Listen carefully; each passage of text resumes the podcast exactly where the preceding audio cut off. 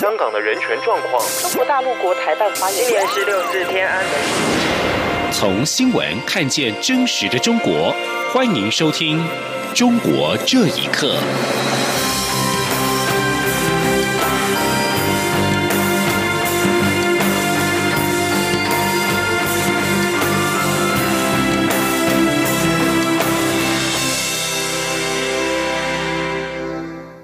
听众朋友们，晚安，欢迎收听《中国这一刻》，我是李自立。美国联邦参议院十四号通过立法，要求川普政府更严厉的回应中国对维吾尔族穆斯林少数族群的打压。这成为川普指责中国让俗称武汉肺炎的 COVID-19 疫情大流行之际，华府方面最新打击中国的举动。路透社报道，由共和党籍参议员卢比欧所提的这项跨党派的法案。要求制裁那些对打压维吾尔族和其他穆斯林族群负有责任的人。这项法案明确的指出了一群中共中央政治局成员必须对严重侵犯人权负责。根据联合国估计，近几年来有超过一百万维吾尔族穆斯林被拘留在新疆地区的再教育营。中国否认虐待维吾尔人，称再教育营是提供职业训练。共和党籍参议院外交事务委员会主席李契跟民主党资深议员梅南德兹表示，十四号的通过法案为对抗极权主义中国政府广泛且可怕的侵犯人权行为的重要一步。他们也敦促众议院尽快通过法案，以送交总统签署成为法律。另外，十五名瑞士国会议员共同联署发表声明。要求中国当局公开第十一世班禅喇嘛的现况，并且立即释放他和他的家人。这个月初十七号就是十一世班禅喇嘛失踪二十五周年的日子。西藏之声报道，瑞士国会议员在声明中指出，议员们就中国未允许独立调查小组前往西藏实地了解境内藏人的状况，以及未公开班禅喇嘛的现况表示关切。另外，美国政府十四号也再度要求中国释放二十五年前失踪的西藏十一世班禅喇嘛。美国警告中国，不要企图以班禅喇嘛的模式处理达赖喇嘛的继承问题。十一世班禅喇嘛本名根敦却吉尼玛，一九八九年四月二十五号出生。一九九五年五月十四号，达赖喇嘛依照藏传佛教传统，认定当时只有六岁的。根敦却吉尼玛是十世班禅喇嘛的转世灵童。三天之后，根敦却吉尼玛跟他的家人一同被中国当局带走，至今下落不明。美国国会议员以及人权组织提出了追究中国隐匿俗称武汉肺炎的 COVID-19 疫情、制裁中共的法案之后，美国总统川普也扬言可全面的中断跟中国的关系。而中国官媒则报道，中方可能将对美方的滥诉行为进行反制。人权组织则指出，中国的不满代表自己做对的事，对依法追究中国的责任有信心。请听以下报道。美国总统川普十四号接受福斯新闻台访问时，再次的抨击中国处理武汉肺炎疫情确有隐瞒、拖延情况。想到这一次的疫情造成了美国经济与生命的损失，难掩失望。至于美国可以采取的反击手段，他说可以终止和中国的全面关系。美国国会近来针对了中国隐匿疫情，推动要调查、就责，甚至制裁的法案，洋洋洒洒超过了十个。最新提案是由共和党籍的联邦参议员葛兰姆十二号提出的《二零一九年 COVID-19 问责法》草案。格兰姆指出，现在是该向中国追究责任的时候了。如果中方不合作，将授权总统制裁。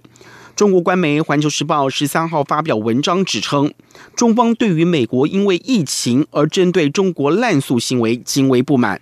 中国已经着手对于这些反中议案的国会议员以及美方相关的个人和组织采取惩戒措施。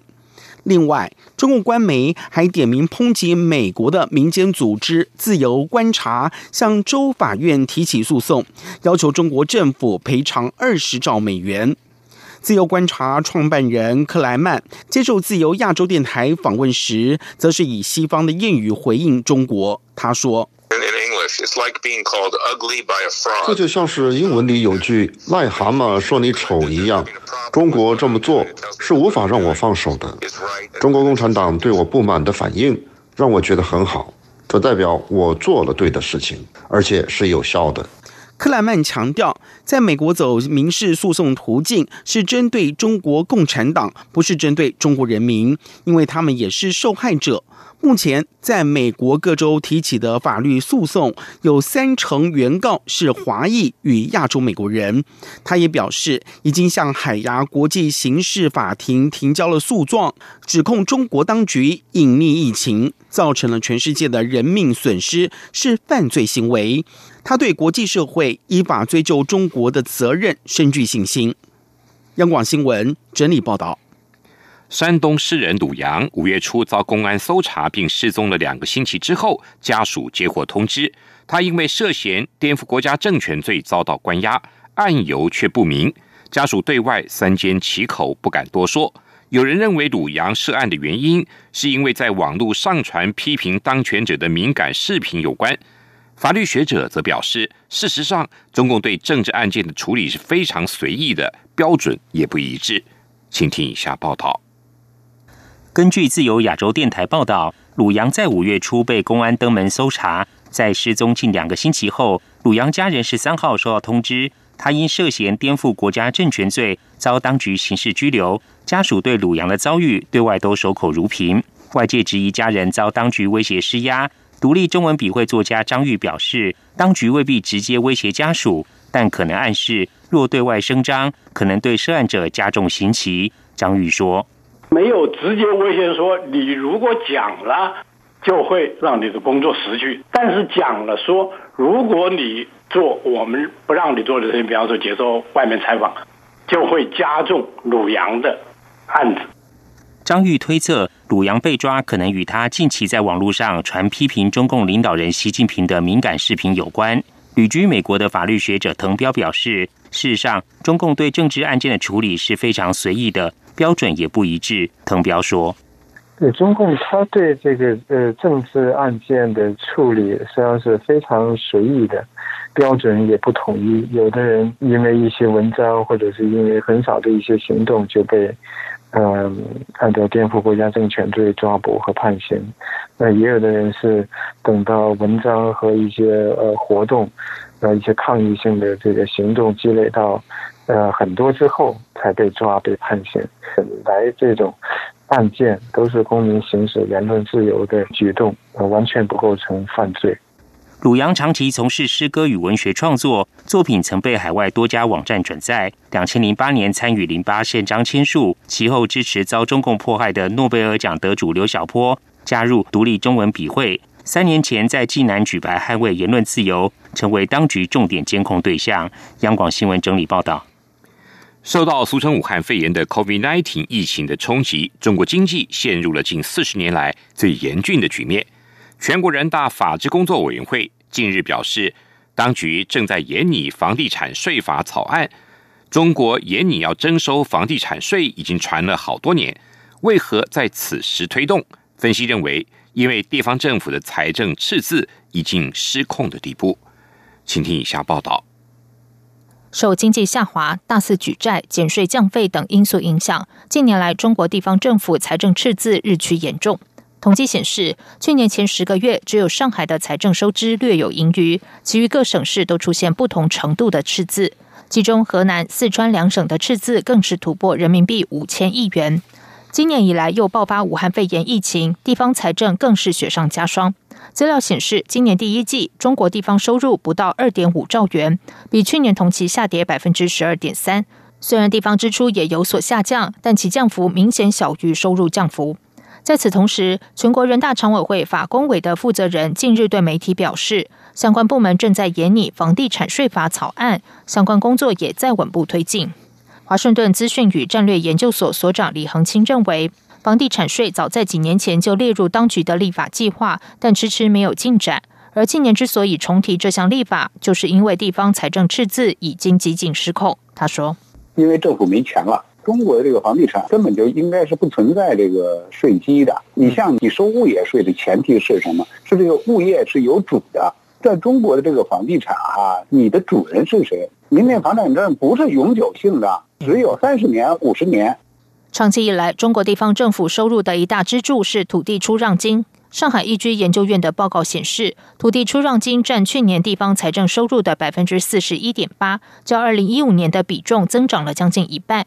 尽管中央政府频频重申不炒作住房，但在经济下滑、减税降费政策的驱使之下，地方政府近年来仍然依靠卖地来填补财政短缺。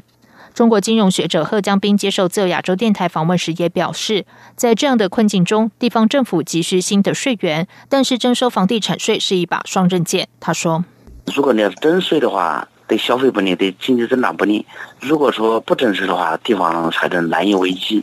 这是它两者之间的矛盾。但是在经济好转以后，疫情结束之后，它立马开征，这个是有可能的。”中国经济下滑和武汉肺炎疫情不仅影响地方收入，中国严拟推出的房地产税法能否解决地方财政困境，或是引发更多民怨，外界都在持续关注。央广新闻整理报道。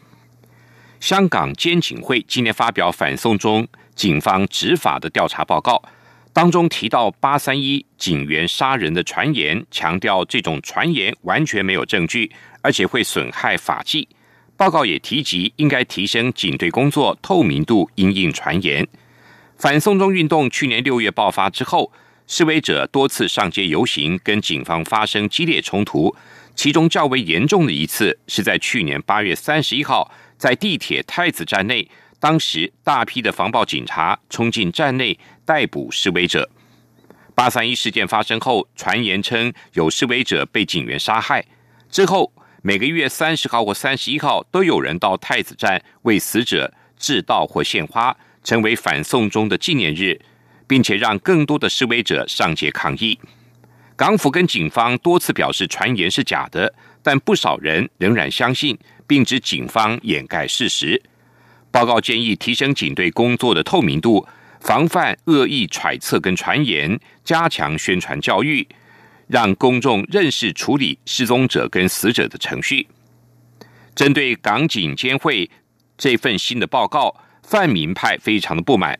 民主党立法会议员林卓廷形容这是“垃圾报告”，严重扭曲了香港过去半年来发生的反送中运动。以上，中国这一刻，谢谢您的收听，这里是中央广播电台台湾之音。四年一度的五二零总统就职日是中华民国台湾新的政治篇章。中华民国第十五任总统蔡英文将在二十号正式宣誓就职。当天上午十点，蔡英文总统将于台北宾馆户外广场发表就职演说。各界关注蔡总统的演说中，对于两岸关系是否会维持既有基调，还是会有新的方向？五月二十号上午九点五十分到十一点。中央广播电台华语网将使用网络影音与中短波频率，为您现场实况转播蔡英文总统的就职演说内容，并邀请学者专家分析蔡总统在第二任期的机遇与挑战。请锁定央广网站 triple w 点 r t i 点 o r g 点 t w 以及央广华语网频率收听。中国大陆华中地区听友，请使用中波一五五七千赫。短波一一八零零千赫，华南地区请使用短波九六六零千赫，华北地区为一二零二零千赫，东北地区为一五四六零千赫，东南亚的听友请使用短波一五二四五千赫、一五三一零千赫收听。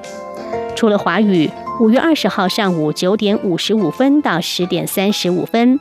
本台闽南语节目《央广下午茶》，客家语央广客家粉丝团，广东语央广粤语园地等脸书粉丝专业，将以闽客粤语同步实况转播蔡英文总统就职演说。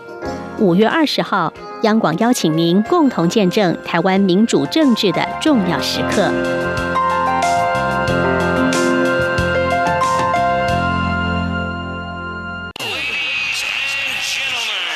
是中央广播电台台湾之音。